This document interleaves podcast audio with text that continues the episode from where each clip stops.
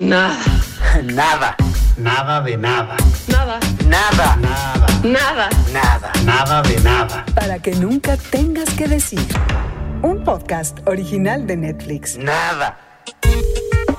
Desde ahora, la gente que ve Netflix se va a dividir en dos bandas, ¿no? La gente que diga ro- eh, eh, películas o series sobre robos, habrá quien diga La Casa de Papel y habrá quien diga de robo del siglo. Y compañeros, Mariana Linares, Trino Camacho, yo así comienzo con esta confesión. Yo soy de robo del siglo, esta serie de la que vamos a hablar hoy a profundidad. De entrada ya me pisaste un callo, eh, compañero, porque ya sabes que a mí la casa de papel es de, de- de las más favoritas, pero, pero, pero, este, esta serie me fascinó, me puso los pelos de punta, me hizo ir varias veces al diccionario también, ¿no? Porque hay, hay palabras muy, muy, muy, muy colombianas. Y luego me puso muy triste, o sea, pasé por todas las emociones. Este episodio es realmente hablar de Andrés Parra y Cristian Tapan, que, oh Diosito Han santo, vuelto así que, juntos de digo, nuevo. Si eso no es gancho para que vuelvan a ver una serie, yo ya no sé qué tiene que pasar, la verdad, ¿no? Sí. Y es que, es que la verdad, cuando dicen este, la casa de papel o el robo del siglo, es como, ¿quién te gusta más, tu mamá o tu papá? Pues es que son los, o sea, es lo mismo. Realmente es nada más estar en el mood de, de ver una serie que va a durar muchos meses y demás, a ver una consistente, súper entretenida. A mí me tuvo así a la orilla del, del sillón y me encanta tener a los dos eh, actores, actorazos principales de esta, de esta serie. Y luego, para pues la cereza en el pastel, vamos a hablar con un amigo que vuelve a nada que ver, Gerardo Hernández, quien es el codirector de la Junta del Banco de la República, que nada más ni nada menos pues es el organismo que sufrió este atraco en 1994. Nada. Nada. Nada.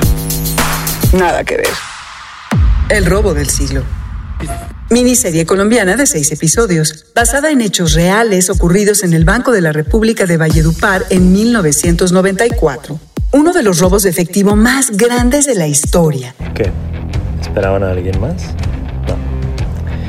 Esto no es ningún jueguito de policías y ladrones. Bienvenidos a Valledupar, el verdadero robo del siglo. Andrés Parra, Cristian Tapan, muchísimas gracias por estar con nosotros. De verdad estamos muy emocionados eh, de tenerlos aquí para hablar de, eh, del robo del siglo. Y pues eh, bienvenidos. ¿Dónde estaban ustedes, Andrés Cristian, en 1994 en ese momento? ¿Se acuerdan? Bueno, primero, primero saludarlos a todos. Segundo, eh, pues me da mucha felicidad eh, oír todo lo que están diciendo ustedes con respecto a la serie estando fuera de Colombia, lejos de Colombia, tal vez en, en otro contexto. eh, no sé, me, me- me- me- gusta mucho eh, oírlos y ver que la serie tuvo ese impacto en ustedes como espectadores primero, siendo no colombianos. Y bueno, pues yo estaba en Colombia, estaba haciendo una, una serie, porque pues yo soy actor desde muy niño, sin hacer caras, Andrés Parra, por favor, desde muy niño. Entonces ya estaba trabajando, pero pues bueno, con ese trabajo me acuerdo que tener un billete de 10 mil pesos colombianos en ese entonces pues era mucha, mucha plata, era mucho dinero. Eh, y que te lo fueran a quitar porque era uno de los billetes vallenatos, pero era muy triste porque yo tenía 22 años y era la edad de, de- de la novia, de salir, de ir a pasear, de esto, y pues se quedaba uno sin plata para hacer muchas cosas. Sin la noticia se fue diluyendo muy rápido en nuestras memorias a lo largo de los años. Hola chicos, pues igual, eh, antes que nada agradecerles esta invitación. Yo era adolescente, sí, yo debía tener 16, 15 años en el colegio. Eh, fíjate que me llama mucho la atención que aunque fue un suceso muy impactante, eh, mediáticamente hablando no lo fue tanto. Eh, alguien me dijo hace poco que era que el país estaba atravesando por otro proceso mucho más mediático en ese momento con el presidente Samper y como que toda la atención estaba puesta era en eso. Pero sí recuerdo el, el, em, el Via Crucis que era tener un billete de 5 mil, de 2 mil o de 10 mil pesos perteneciente a la serie, porque en todas las tiendas de barrio, en todas partes estaban los cereales y te decomisaban el billete. No valían nada y salieron de circulación muy rápido. eh, y, el escándalo, me imagino yo. Es decir, era otra época igual, ¿no? Yo creo que eso pasa hoy, mejor dicho, las redes sociales se hubieran reventado. En ese momento era lo que dijeran los noticieros, la radio, y, como te digo, eso pasó muy de agache. Es decir, yo me vine a acordar de ese robo cuando, cuando Netflix se acerca a hacer la propuesta. A mí se me habría hasta olvidado que eso había pasado en este país. A mí, a mí también, a mí también. Nada que ver. El robo del siglo. Andrés Parra es un actor colombiano de cine, teatro y televisión. En El robo del siglo interpreta a Chayo. Nada. Decía al arranque del podcast que trabajan juntos otra vez y yo creo que muchos ustedes viven en, por lo menos en, en mi teléfono, en forma de stickers de WhatsApp, donde pues están eh, enviándose todavía de los personajes del patrón del mal. Entonces, les quería preguntar cómo se reencuentran en este, eh, para esta serie y qué tanto, yo creo que hay, hay pocas, eh, poca química latinoamericana en la televisión tan marcada como la que logran ustedes y que se repite nuevamente en el robo del siglo. Así que, ¿cómo, cómo, cómo es volver a trabajar juntos? Cristian y yo es que es muy chistoso porque Cristian y yo igual en la vida real somos como el agua y el aceite. Somos totalmente distintos. Y una de las cosas que nos eh, diferencia en la vida es que a Cristian le gusta mucho trabajar y a mí me gusta muy poco trabajar. Entonces, tenerme a mí en un proyecto es muy fácil, pero tener a Cristian es muy difícil porque siempre está en siete proyectos al tiempo. Yo normalmente llevo siete años sin trabajo, por ejemplo. Y en ese momento me acuerdo que que, todavía no se había definido totalmente el elenco y, salió como al aire esa pregunta, como quiénes pudieran ser los dos. Y yo de una vez dije, pues tiene que ser Tapan, ¿cómo no? Van a pasar, han pasado casi 10 años del patrón del mal, es el momento de juntarlos otra vez. Y qué mejor que en una serie, y qué mejor que robando otra vez juntos, planeándolo juntos. Ahora el problema era cómo hacer para que Cristian eh, renunciara al trabajo en el supermercado, renunciara a la serie, a la película, pero yo ahí voy a hacer, ahí voy a hacer un paréntesis. La primera llamada que recibo de acercamiento a la serie, no la recibo de productor, ni de director, ni de, manager, ni nada. La recibo de Andrés. Y fue casi, casi así.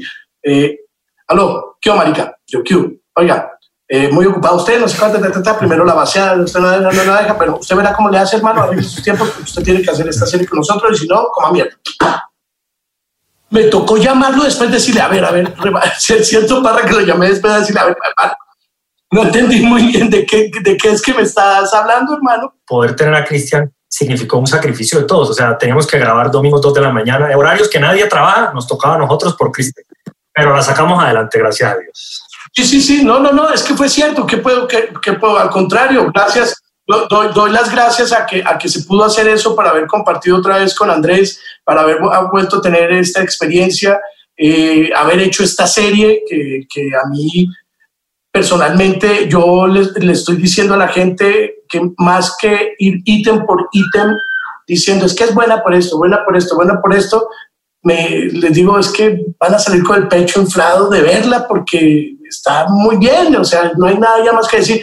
Entonces, al contrario, agradezco eh, todo eso para poder haber, eh, poder haber podido hacer la serie con ellos.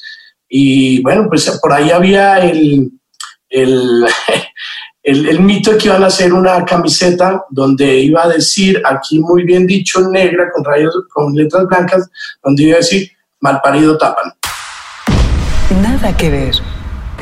El robo del siglo. Cristian Tapán, actor colombo-mexicano, interpreta a Molina, alias el abogado. Nada que ver. ¿Cómo carajos, aquí decimos, cómo chingados le hacen?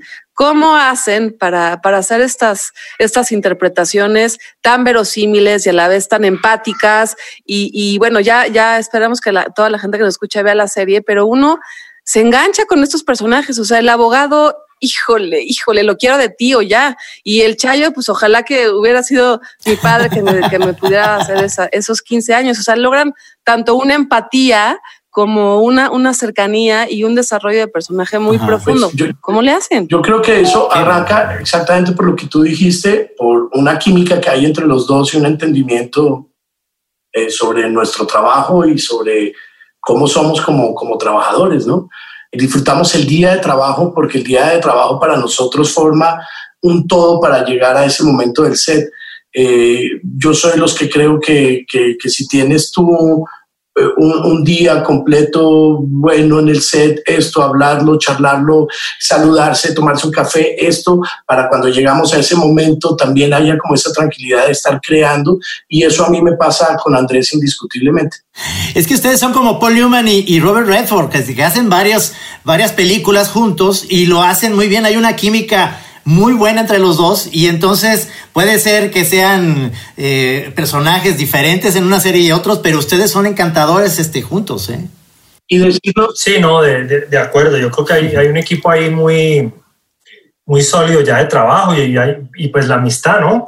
También cuando hay amistad bien llevada y, eh, y, amistad sana, porque también hay amistades que, que arruinan el trabajo, ¿no? Yo creo que esta no, esta es una amistad que, que potencializa el trabajo y, y bueno, y no, no, no, nos gusta mucho como, como inventar, crear, proponer, eh, llevar la imaginación pues a, a, donde queramos y es, y es algo que pudimos hacer en esta serie con todo el elenco y con, con los guiones y, y, disfrutárselo. Yo creo que es disfrutárselo. Yo creo que Andrés tiene que ser muy cuidadoso con las entrevistas porque ya vi que en un momento le preguntaron hace ya muchos años de a quién te gustaría inter eh, interpretar. Él dijo Pablo Escobar y pum, hizo Pablo Escobar.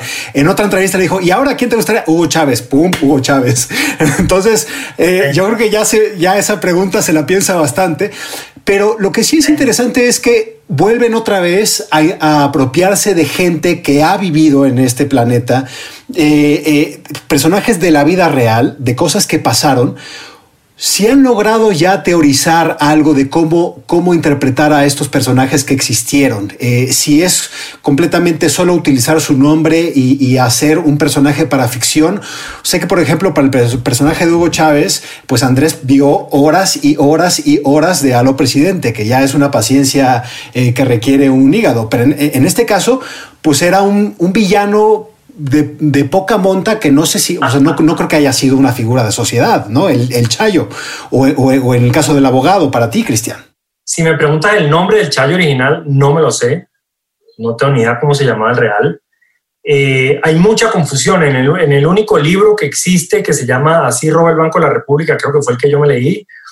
Eh, es muy confusa la información. Yo diría que el tratamiento es más bien de personajes eh, de la ficción, por lo menos en mi caso, más fue un tratamiento así. Con la poca información que había, encontré una historia maravillosa que para mí define a Chayo, que es Chayo, el, el ladrón que comenzó en la calle, robando en las calles, y se convierte en un ladrón, como él lo dice todo el tiempo, de categoría, ¿no? Que ahora es el ladrón que no se unta de sangre ni nada, sino que va y roba como un empresario esa fue más o menos la ruta. Sí, en mi caso es, es lo mismo. Nos guiamos mucho por los escritores, creadores de la serie, que al mismo tiempo fueron los directores, que ellos tenían información, habían investigado más. Eh, por ello supimos también mucho que, que, el robo como fue, si es, y después en, como noticias y, y apartes eh, de prensa de, del caso, pues nos dimos cuenta que fue así. Pero más allá de eso, las relaciones que se cuentan muchísimo en esta serie, que por eso Mariana se puso triste eh, después del robo, eh, terminamos contando son relaciones humanas de estos personajes, que pues al no conocerlos y al no tener mucha información de ellos, pues obviamente hubo un trabajo más ficcionado sobre los personajes, porque teníamos ese chance también de que íbamos a contar esa parte de la historia, ¿no? de que el robo en, mucha parte de la serie fuera nada más como una excusa para contar ¿qué pedo con este par? Entonces, eh, eh, lo mismo que Andrés, el trabajo fue a partir de, algo, pues, de, personajes totalmente de la ficción, no como nos había pasado en Escobar, porque en Escobar duramos Andrés Parra y yo hablando por teléfono como un mes antes completo.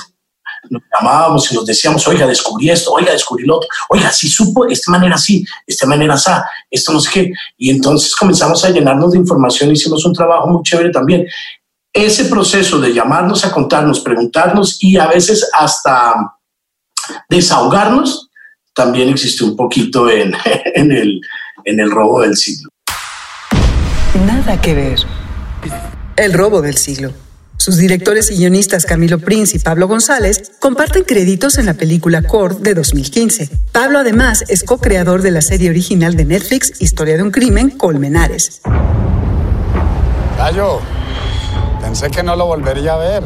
Ando buscando un negocio. Deja que estoy con el agua al cuello. Écheme una mano, hermano. Pues por ahí sí hay algo rondando, pero no me da buena espina. Estoy aquí porque estamos ante el negocio más ambicioso de toda nuestra vida. Vamos a tumbarnos el Banco de la República se de Valledupar. Nada que ver. Algo de la serie que también es importante y que lo logra muy bien es la ambientación de 1900, en la década de los 90, ¿no? Todo el diseño de producción, el vestuario, eh, las formas de hablar, de comunicarse, inclusive la relación de Chayo con La música, inclusive, ¿no? También. La música, que además es, eh, los músicos que hicieron, hicieron también Frontera Verde. Y algo que es muy impresionante, que ya no vemos en los contenidos contemporáneos actuales de, o del 2020, es la cantidad de cigarros y la cantidad de whiskies y la cantidad de aguardientes que estos personajes se chutan en pantalla. O sea, ¿cuánto, qué- cuánto tuviste que fumar, Cristian? Y lo peor de todo es que yo soy exfumador hace tres años, ¿no?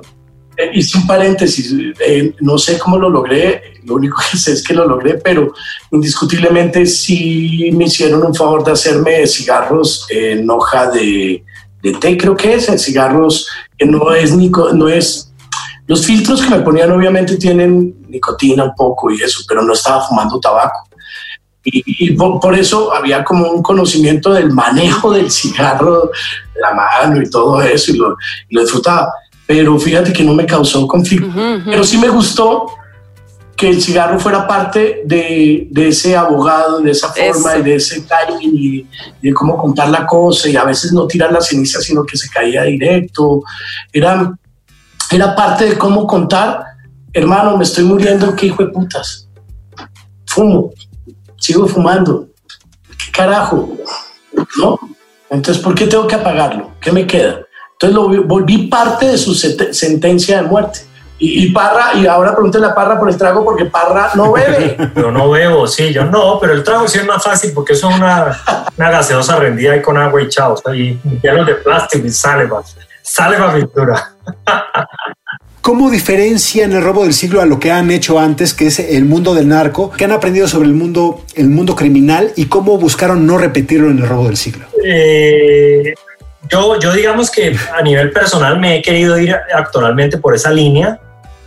Digamos que a mí, a mí, a mí los personajes transgresores de la ley me llaman mucho la atención eh, porque, por- porque justamente se diferencian mucho de, de mí. Yo soy, yo soy muy cobarde, yo soy muy, yo no soy capaz de, me da mucho miedo, me da, me da miedo, me da vergüenza, me da que me pillen, que me cachen, que tal. Entonces me llaman mucho la atención estos personajes. Y a la conclusión que yo he llegado un poco es que, digamos que lo único que nos diferencia a nosotros de ellos, y ahí meto a los narcos y a los ladrones en la misma bolsa, es eh, nosotros tenemos una capacidad genética eh, de regular nuestras eh, sociopatías. Lo podemos hacer. No traemos eso.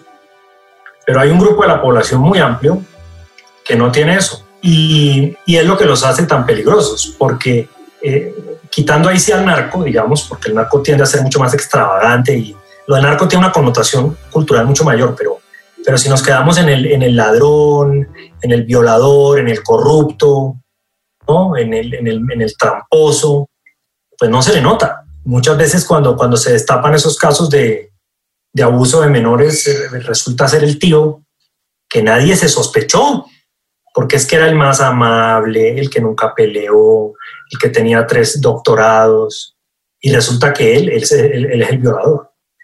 Entonces, eh, me dejas muy preocupado porque digo, estamos en peligro, todos estamos de verdad a, a merced de esta gente que además no se da cuenta. Si usted mira el discurso de Chayo o el discurso del abogado, hay toda una justificación para robarse un banco, que va desde, desde robémonos al Estado, que al final robarle al Estado es ayudarle a todos, porque el Estado nos roba a nosotros, eso puede ser una razón. Sí, es un Robin Hood ahí. Mi familia, mis hijos, mi, mi- me voy a morir, mi hígado, mi riñón, no le voy a hacer daño a nadie, al final es plata que es de todos, no sé, ahí es donde se empieza a complicar la historia. Y en el narco funciona igual. Si usted se sentaba con Escobar, pues todas las decisiones que ellos tomaban y el primo son decisiones políticas. Para que el negocio funcione hay que matar a tres y cuatro. Y la política funciona igual. Hay presidentes que ordenan asesinatos eh, que a nosotros nos parecen bien, porque supuestamente son los malos. Y a los malos, pues al villano hay que... Me, me explico. Mejor dicho, esto se complicó, amigos. Aquí nos podemos quedar. Hay, hay, una cosa también que en mi caso eh, es también, pues es muy interesante crear personajes antagónicos a partir de la humanidad. Son seres humanos que son papás, tíos, hermanos y existen y existen con su naturaleza en su cabeza que a veces los llevan a tomar decisiones tanto eh, políticas, religiosas, románticas, eh, sociales, como las quieras tomar. Entonces, lo bonito de crear estos personajes es no quedarse en los dibujos, que es lo primero que nos pueden ofrecer muchos, sino crearlos a partir de la humanidad, de cómo un hombre que es papá de dos niños, pero va a ir, ro o, o va a ir un banco, o que es un hombre que se está muriendo y decide Ajá. robarse un banco, que no lo había pensado, pero que por un, un, un consejo de un amigo le dice, oiga, ¿y, y por qué no? O sea, ¿y por qué no? ¿Qué, qué pierdo yo?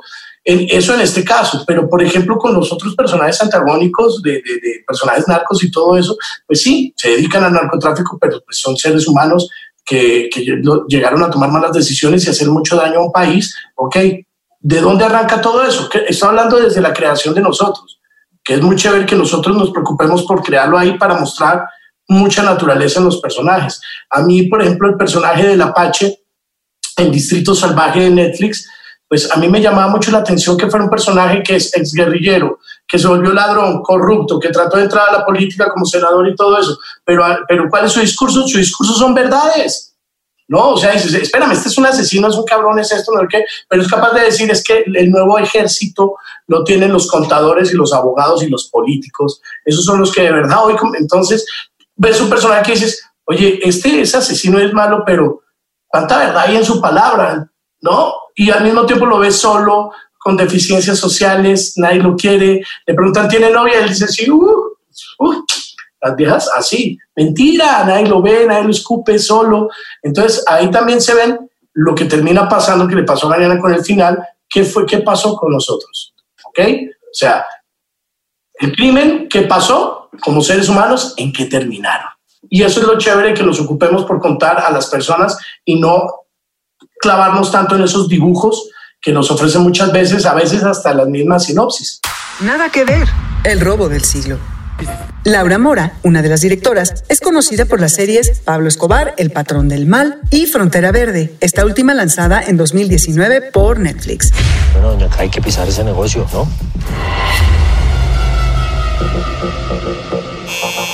Somos Aires del Cesar, venimos de que arreglar un daño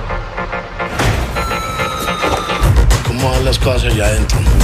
Me dijeron que necesitaban seis horas y ya han pasado 18. Nada que ver.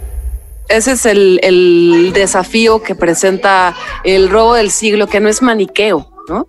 Y que no hay buenos y malos y que todos somos buenos, todos somos malos o que no importa y que la sobrevivencia humana está eh, muy, es muy evidente, ¿no? Y que cada quien tiene que resolver sus propias, eh, sus propios eh, desafíos, ¿no? De alguna manera y eso lo hace también muy rico porque saca a los personajes de, del blanco o el negro y los matices son infinitos. Sí, total, yo creo que, que son malabaristas y yo creo que en ese sentido también, también yo he tratado como de analizar el por qué esta atracción del público. Yo creo que en el fondo es porque estos personajes hacen lo que nosotros pensamos, pero no somos capaces de ejecutar. Ellos van y lo hacen. Todos hemos pensado en robarnos un banco, todos en la vida algún día.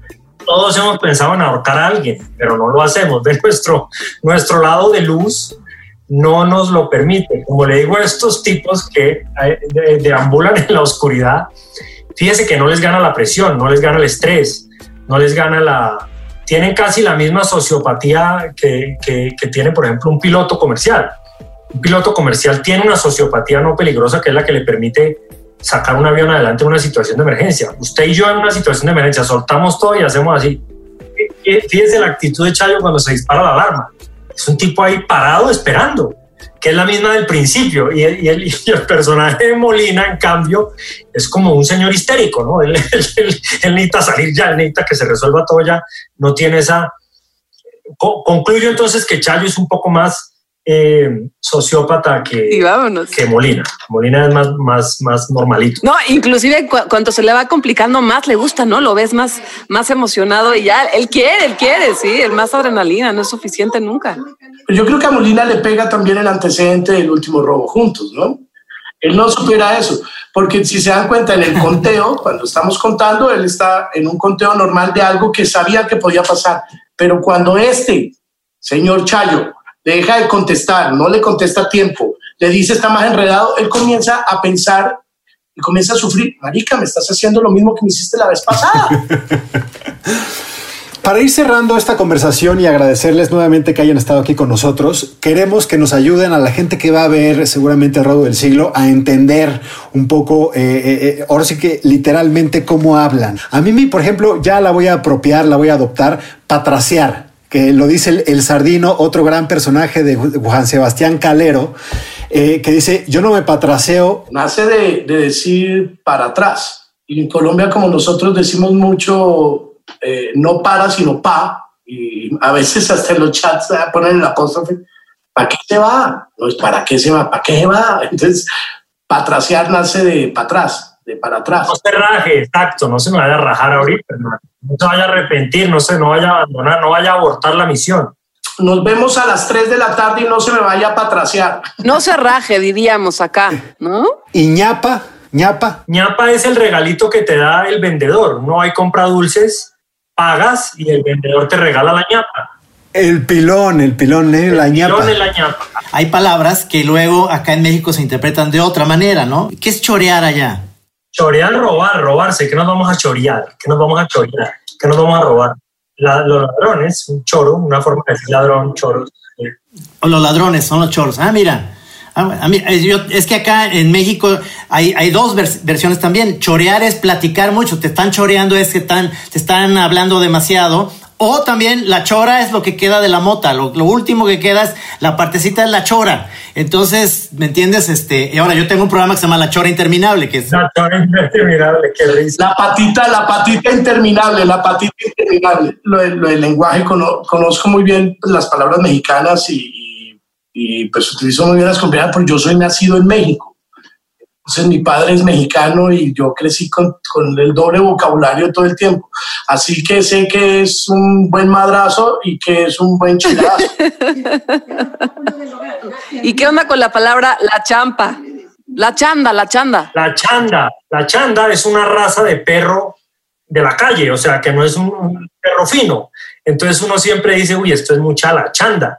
Chanda es el típico perro de taller lleno de grasa vuelto mierda, eso es una chanda. Eso lo puedes aplicar, eso lo puedes aplicar en eh, persona, cosa, Todo lo que sea así, todo. un perro callejero vuelto mierda, eso es una chanda. Y roya, roya, Le, pues, le cayó la roya, la roya es lo que le cae al café y es una plaga que le cae al café y lo acaba. Entonces, decir le cayó la roya es que ya le cayó la playa. Cuando te pasan, te pasan muchas cosas malas que tú estás, pierdes el año escolar, se te pincha la llanta del auto, te, te- se te pierde la tarjeta de crédito, mierda, me cayó la roya, o sea, me cayeron las siete plagas.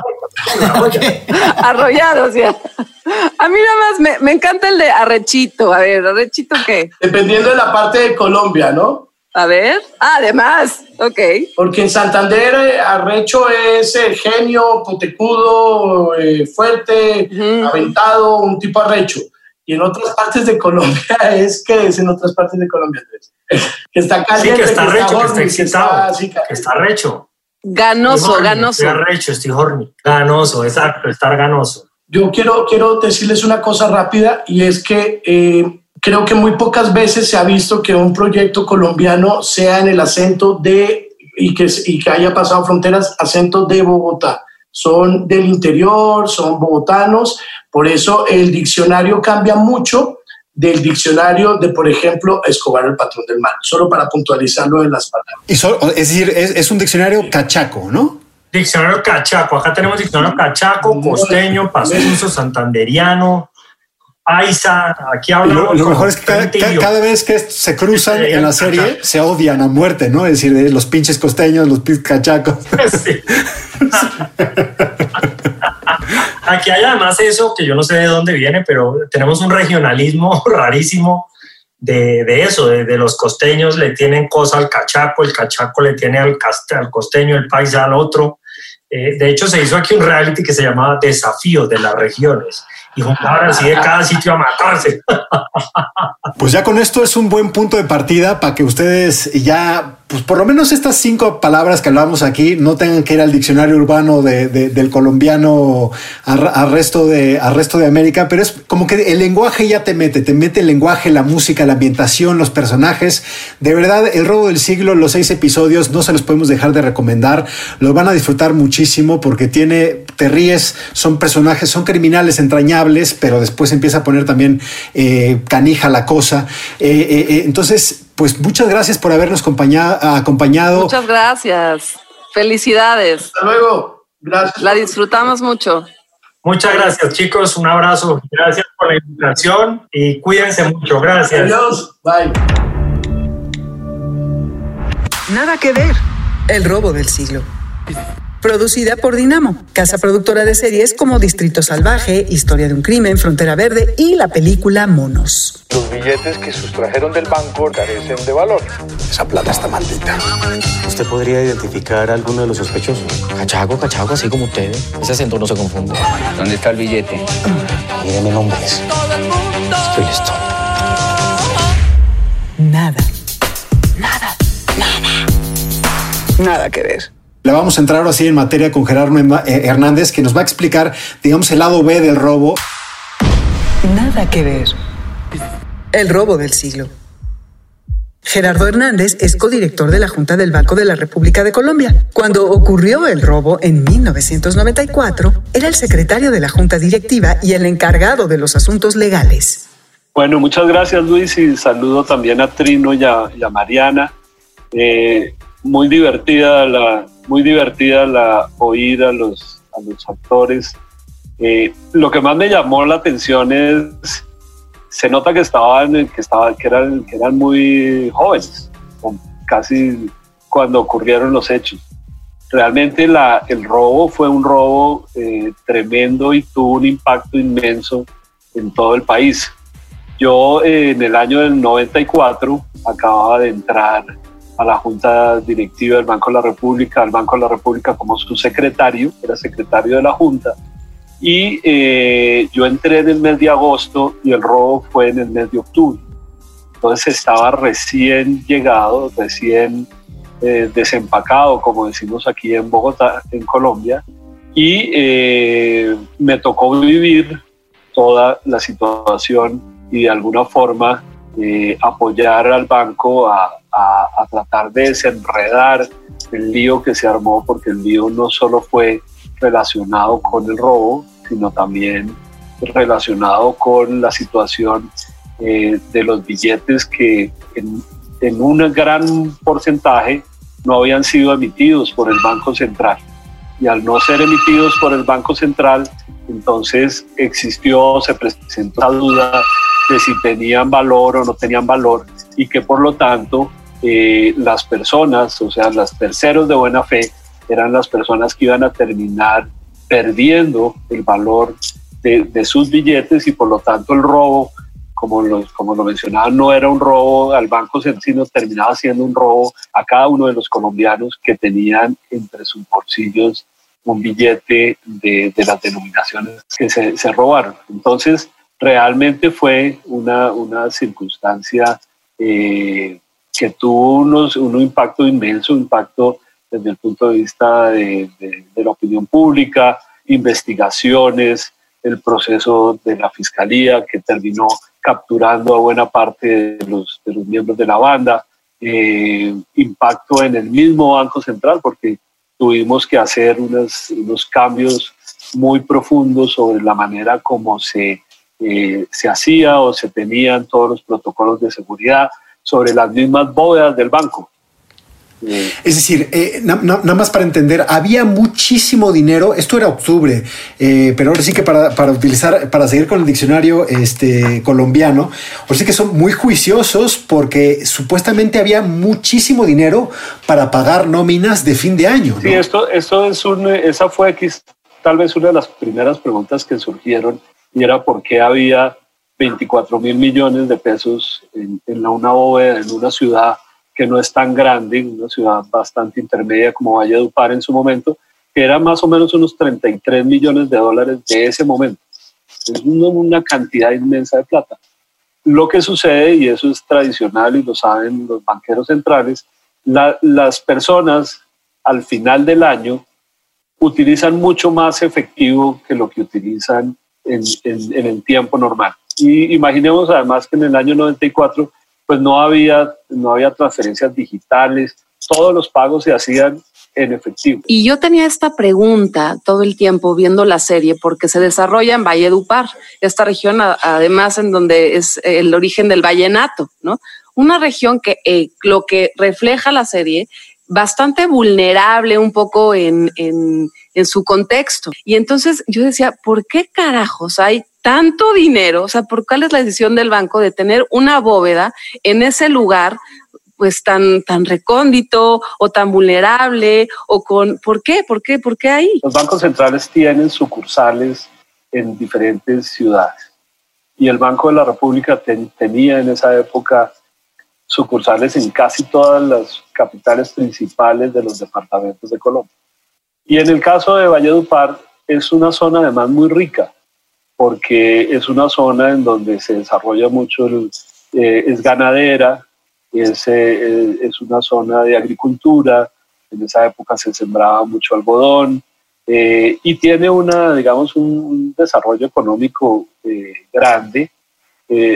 Todavía yo diría que buena parte de todas esas transacciones se hacen, todavía se hacen en efectivo. Entonces, por esa razón, pues había ese, esa sucursal en Valladolid y había ese monto, ese monto tan grande. Y hay algo muy romántico dentro de todo esto, que lo vimos porque Mariana nos mandó esa portada del periódico, que no, se, no hubo ningún disparo, no, no fue un asalto como digamos dentro de todo limpio, ¿no? En ese sentido es lo que hace que, que además te caigan bien estos ladrones, ¿no? No, sin duda. El, el, sí, digamos que eso fue algo muy particular.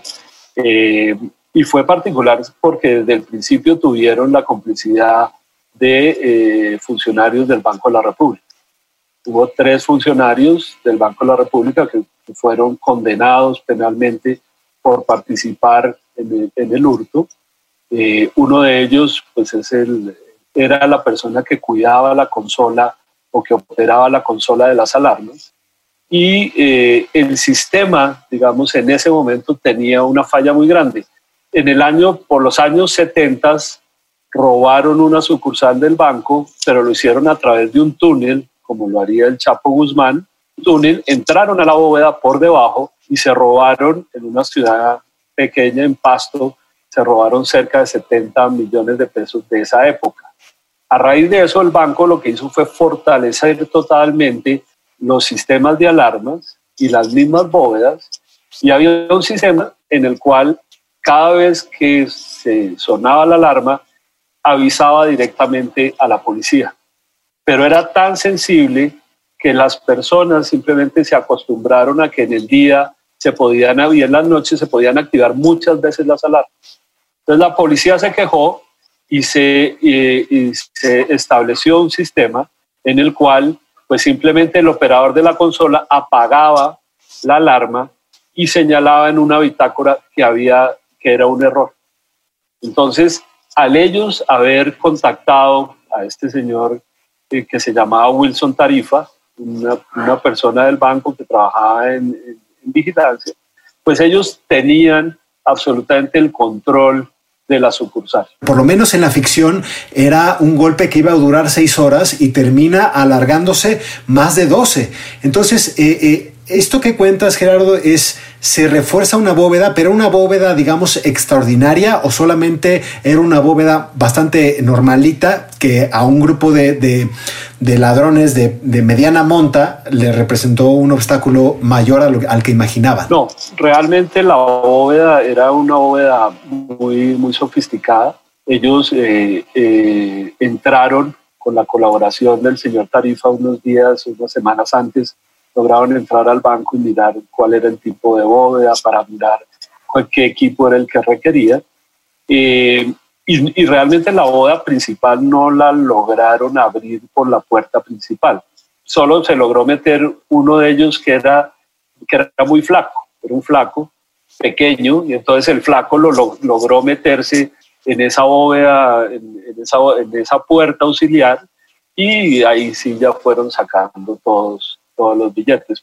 La primera reacción del banco fue decir que los billetes no tenían valor porque no habían sido emitidos formalmente y posteriormente, eh, ya trabajando en la parte jurídica, presentamos en la Secretaría de la Junta un concepto en el cual defendíamos a los tenedores de buena fe y decíamos que dado que el billete que se habían robado era exactamente igual al que eh, estaba válidamente emitido, los terceros eh, no tenían forma alguna de diferenciar el uno y el otro y por lo tanto debía privilegiarse la buena fe de los terceros en algo que nosotros llamamos la teoría de la apariencia. Para ti, el robo del siglo, esta serie que, que, está ya en Netflix, representa ese momento. ¿Cómo la viste tú, Gerardo? No, esto, esto les cuento. Esto ha sido una. En, en el Banco de la República, pues me pidieron el, que, les diera una, como una, una charla sobre qué era lo que había pasado, porque ya no hay, ya Trino, ya la buena, buena parte de los, de los funcionarios ya se retiraron. Eh, yo soy de los únicos que quedo. Eh, tengo muy, muy en, eh, fresca en la memoria todo lo que sucedió. Tengo además muchísimos documentos que guardé en el banco pensando que en el futuro podía, podía ser importante si se volvía a presentar algo de este, de este tema. Y, y, en este caso, pues es uno de esos robos en donde buena parte de, las, de, la banda fue capturada. Eran, en el momento en que entran, entraron 14 personas y, y la mayoría de ellos fueron condenados. Eh, eh, eso sí, buena parte de, lo, de la plata, como se muestra en la serie, simplemente se lavó se, distribuyó en todo el país de, manera, de una manera muy rápida. Eh, Colombia tiene, digamos, unas regiones muy apartadas y a los pocos días o incluso semanas aparecieron de estos billetes vallenatos en, en la zona del Amazonas, en, en, todas partes del país, lo que demostró que la banda tenía una red para distribuir el efectivo muy grande. Y eh, pues lo que no muestran ahí en la serie es que el traslado del efectivo yo creo que también fue muy sencillo, porque ellos, ellos tenían, y lo muestran en los procesos penales, tenían uno de sus cómplices, era un narcotraficante eh, de la zona, que tenía perfectamente pagados todas las, todas las, las autoridades eh, que mientras que que no los paraban, digamos, los camiones o los carritos donde llevaran el efectivo. Entonces, eh, el, el, el, obvio, ya después lo que pasó fue problemas entre ellos y ¿no? Eh, la naturaleza humana. Una de las canciones que tienen muchísimo peso en la, en la, en la serie, que es eh, pues un vallenato, porque hay que explicarle a la gente, esta zona es la cuna del vallenato, es Valledupar, por eso es, es vallenato y cantan los dos personajes, los dos protagonistas, eh, eh, pues una canción de Rafael Escalona que tengo entendido que es una figura muy importante y es una canción que, tiene una letra que dice cuando estaba borracho ponía esta condición que si yo moría primero me hacía un retrato o si él moría primero le sacaba un son. Eh, ¿Nos puedes contar un poco de esta, de, esta canción o de este personaje, que además es, es, una versión de Carlos Vives, que yo creo que casi todo el mundo conocemos a Carlos Vives, pero no tanto a, Escalona. no, Rafael Escalona es el padre del vallenato, eh, eh, una persona que además fue muy influyente porque fue amigo eh, personal de, digamos, de artistas de la época muy importantes, de, de Rafael Obregón, de, de, Gabriel García Márquez. Y esta canción se llama, es de Jaime Molina, y es la historia de dos amigos, de Jaime Molina, que era un pintor, y él, eh, Rafael Escalona, el, compositor, y el vallenato lo que dice es, eh, cuenta esa entrañable amistad entre Escalona y Jaime Molina, y eh, Jaime Molina muere y por eso Escalona dice que él hubiera preferido eh, eh, que, que, que, Molina le pintara un cuadro y no él dedicarle un son, cantarle un son. Porque ese, y es algo que, que es bastante tradicional en, en las parrandas vallenatas o en las fiestas inclusive de bogotanos, uno poner esa canción y, y mirar o dedicársela a, a, un, eh, a un buen amigo.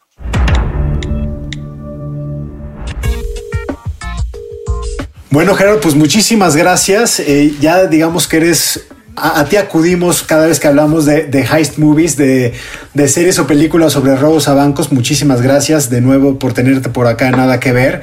Y pues eh, ya, nos, ya nos comentarás eh, la discusión que suscita seguramente el robo del siglo allá, allá en Colombia.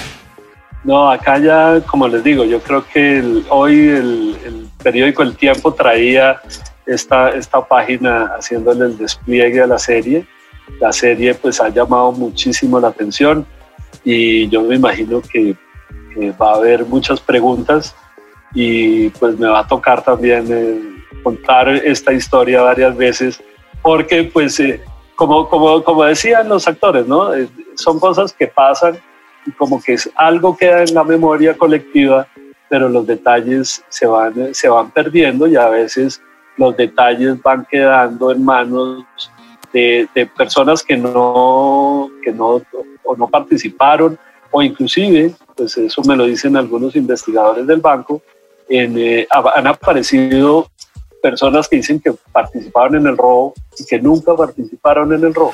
Pues muchas gracias, Adiós, muchas gracias Gerardo. Y pues Adiós, hasta Gerardo. aquí llegamos compañeros. Eh, nos escuchamos Adiós. aquí en Nada que Ver eh, en el próximo planeemos episodio. El próximo, planeemos robar un banco, ¿no? ya tenemos, ya tenemos muchos tips. Ándale, de cumpleaños, Trino. Sí, robemos un banco. Hoy, hoy 20 de agosto, que es mi cumpleaños, hay que robar un banco. Para que nunca tengas que decir. Nada que ver. Un podcast original de Netflix.